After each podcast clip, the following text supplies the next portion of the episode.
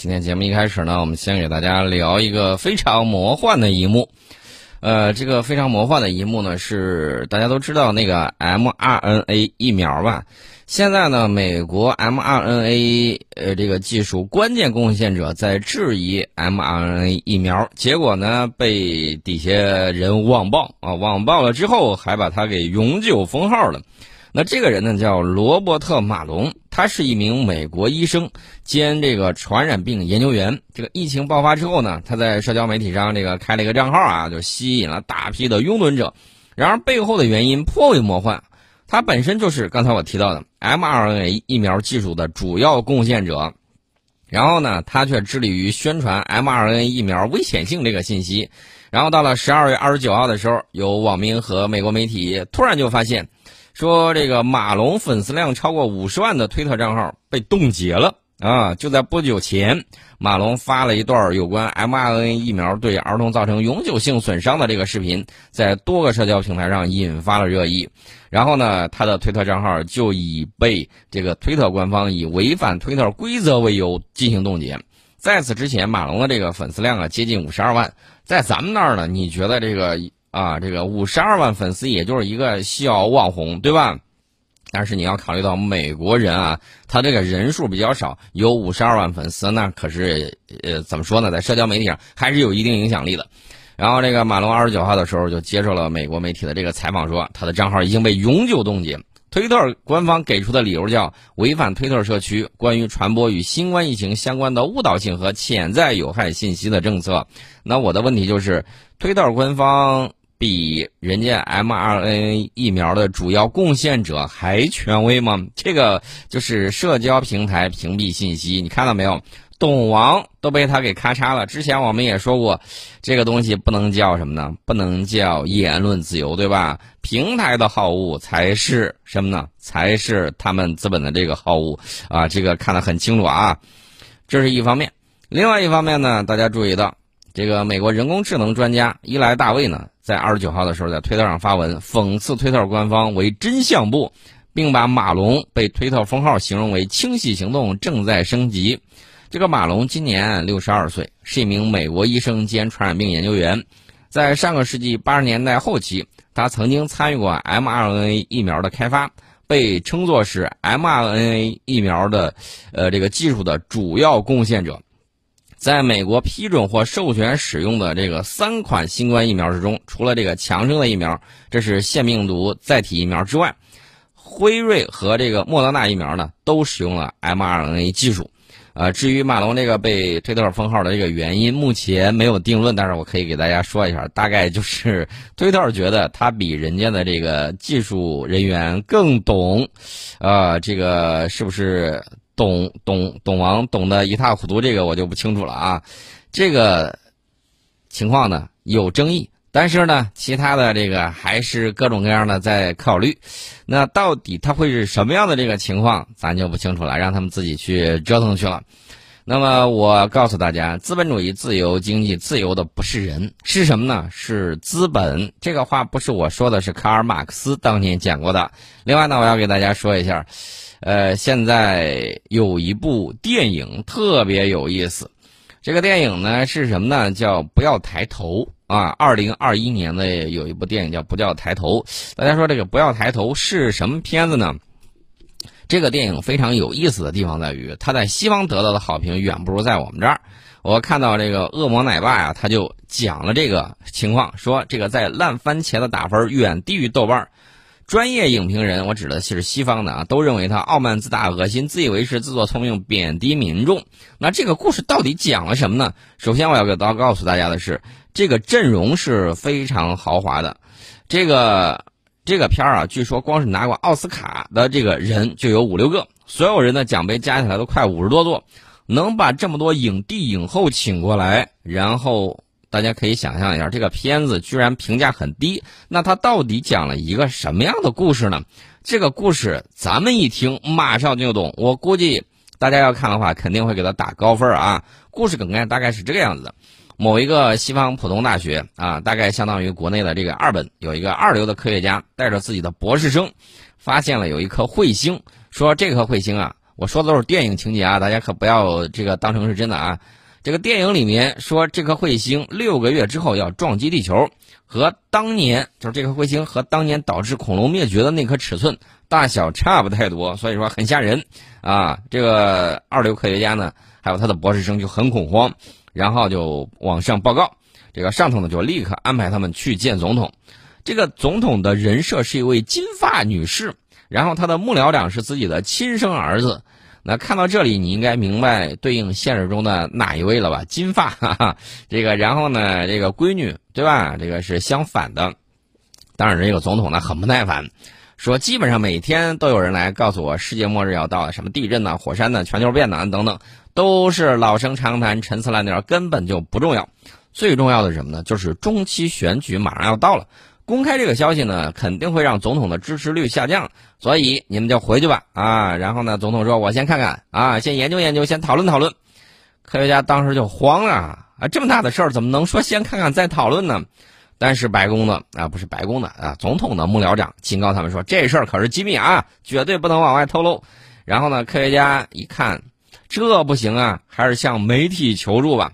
大家还记得不记得美国航空母舰上那个克罗泽尔舰长有意思吧？这个很像的，呃，这个博士生呢有个当记者的男朋友，就安排上呃了一档非常非常火的电视访谈，然后呢就公开说地球要毁灭，彗星要撞地球，呃，但是上节目那天他们被排在最后的垃圾时间段，然后前面呢都是歌星跟男友分手的访谈，等了好长时间才上台。节目录完了之后呢，基本上没人看，大家都不屑一顾，反而把这个博士生呢 P 成各种表情包进行恶搞。那这种事情没人信，我觉得也是正常的，因为按照正常渠道，这种惊天消息必须要有 NASA 的局长来亲自用国家的专属发声渠道来公开，才能引起民众的信任和重视。问题是，这个局长是总统的闺蜜朋友，以前是麻醉师，压根儿不懂天文。对外宣称科学家的消息是假的，这样就更没人信了。大家还记得不记得，福奇啊，看到这个董王在那儿说什么消毒水啊什么之类的，当时掩面笑了一下，那个表情很诡异啊。这个表情包我估计大家都有。那么于是呢，这个电影里头接着演啊，将近一个月的时间之内一筹莫展，然后突然这个总统被爆出了丑闻，他跟这个自己的下属呢发送这个色情短信。然后呢，这个结果被曝光了。曝光了之后，他为了提升自己的支持率，他就把这个科学家还有博士生给叫过去了，说：“你们现在公开这个消息，并且宣布要发核弹，改变彗星的轨道来保住地球。”那拒绝作为是为了支持率，这个开始作为还是为了支持率。你想到的是啥？是不是懂王？然后那一系列的操作，本来这个一切都安排好了，但是在发射核弹那一天突然被叫停了。因为硅谷的科技大佬皮总出现了啊，他是总统的主要赞助人，有政策方面的决定权。他说呀，彗星上有很多稀有资源呢，应该开采而不是推开，这样我们就会更强大。妈嘎啊！然后地球就会变成美好人间之类的一大堆的不拉不拉不拉不拉。呃，但是呢，我要跟大家说啊，这个科技皮总啊，很很有意思啊，硅谷大佬皮总。他的嗓音是比尔盖茨那个尖细的嗓音，穿的这个衣服呢是库克的那个牛仔裤衬衫，做的生意呢是先进的智能手机，但私底下干的活是扎克伯格的大数据监控。像贝佐斯那样沉迷航空航天，像埃隆马斯克一样擅长用太空资源画饼。待会儿我们还会说到埃隆马斯克啊。那么所有的经典要素就在这么一个人身上全部集齐了，而且是这个好莱坞拿过奥斯卡的一群大佬去演这些经典的这种场景，很有意思。然后呢，这个事情继续往后发展，无人机肯定是没造出来啊，需要这个花概呃花大概大大几个月的这个时间吧去制造，到时候把这个东西发射上去，把彗星分裂成小块落下来，慢慢开采。啊，这个消息被泄露出去之后呢？民众就开始恐慌了，大街上到处都是零元购啊，踹门直接进去拿的。呃，接下来呢又分成了两派，有一派呢叫抬头派（括弧戴口罩派），啊，就是催促政府不要这么愚蠢，赶紧行动；还有另外一派呢叫不要抬头派，呃（括弧就是不戴口罩，支持政府的，坚持相信开采彗星会带来就业机会、资源丰富、拯救经济）。大致剧情发展就是这么回事儿。这个片儿在美国那边恶评如潮，就是因为它触犯了好莱坞的禁忌，违背了政治正确。呃，什么政治正确呢？不是说他讽刺美国总统啊什么之类不正确，关键是他讽刺了民众的愚蠢和弱智。你可以讽刺白宫和总统，但是你绝对不能讽刺反智主义。呃，然后呢，这个你讽刺总统和白宫昏庸就罢了，但是这个片儿连带把民众的这个啊，美国民众的这个愚蠢和弱智也讽刺了一波。那就不行了，讽刺民众属于好莱坞的政治不正确，让官方、专业机构和影评人都很反感，烂番茄都给差评啊！所以咱们这儿的人看的时候觉得很开心、很热闹，因为什么呢？因为它很写实，尤其是你把这个陨石换成新冠病毒，你就会发现跟真实情况几乎是一模一样的。街道零元购，这个人群分裂成戴口罩派和反口罩派啊！遇到灾难不行动不作为，从政府到民众。都在沉迷于辩论和互相攻击，以及以及借此商机大发国难财，但是就是没有任何针对性的这种行动，所以这个片儿是很有意思啊。但是呢，这个片儿为什么在美国遇冷？原因咱也已经说了很清楚了，这个大家都明白了，我们就不说这个事儿了。呃，顺便呢再说个别的事情，说个什么事情呢？说埃隆·马斯克，埃隆·马斯克。呃，最近呢上了一档这个播客节目啊，然后他就说，人类登上火星之后，应该摒弃美国式的代议制民主，然后呢以摆脱特殊利益集团和政客的胁迫。埃隆·马斯克说：“我打算在火星上实行直接民主制。”哦，看来这个埃隆·马斯克这一句话，我不知道这个推特或什么之类点说会不会的把他给封了啊？这个事情就很有意思了。在这次节目里面，埃隆·马斯克告诉博客的主持人弗里德曼说：“把人类送上火星是一个机会，可以重新思考政府的整体性质，就像18世纪创建美国时所做的那样。”然后他就建议放弃代议制民主模式，转而采用直接民主。这个大家可以去看一下这个农村的这个选举啊，这个直接民主，这个里面呢，大家也会看到有很多这样那样的一些情况。那么这个埃隆·马斯克打算要这个，我觉得你不用上火星上去，直接到我们这儿啊基层去看一看，我觉得这个也是可以的。然后呢，这个埃隆·马斯克在采访里面就说了，代议制民主受制于政治家的特殊利益和胁迫。这恰恰它说明了美式民主的这个情况是干什么呢？大家注意啊，美式民主、西方民主，它是统治阶级内部的民主，跟被统治阶级之间，不好意思啊，行不上大夫这个事儿，对理不下庶人，对你是没用的，不好意思，啊，这个然后呢，这个埃隆·马斯克也看到这个问题，所以说他建议实行直接民主，在火星上。由人民自己投票决定法律，法律必须足够简短，因为这个英美法系属于这个海洋法系，一个判例接一个判例。更乱的是这个印度的这个法律，足以让这个官吏呢掌握足够的这个法律条文的缺陷来构陷于你。所以，埃隆·马斯克认为他也受不了美国法律的这种判例法太乱了。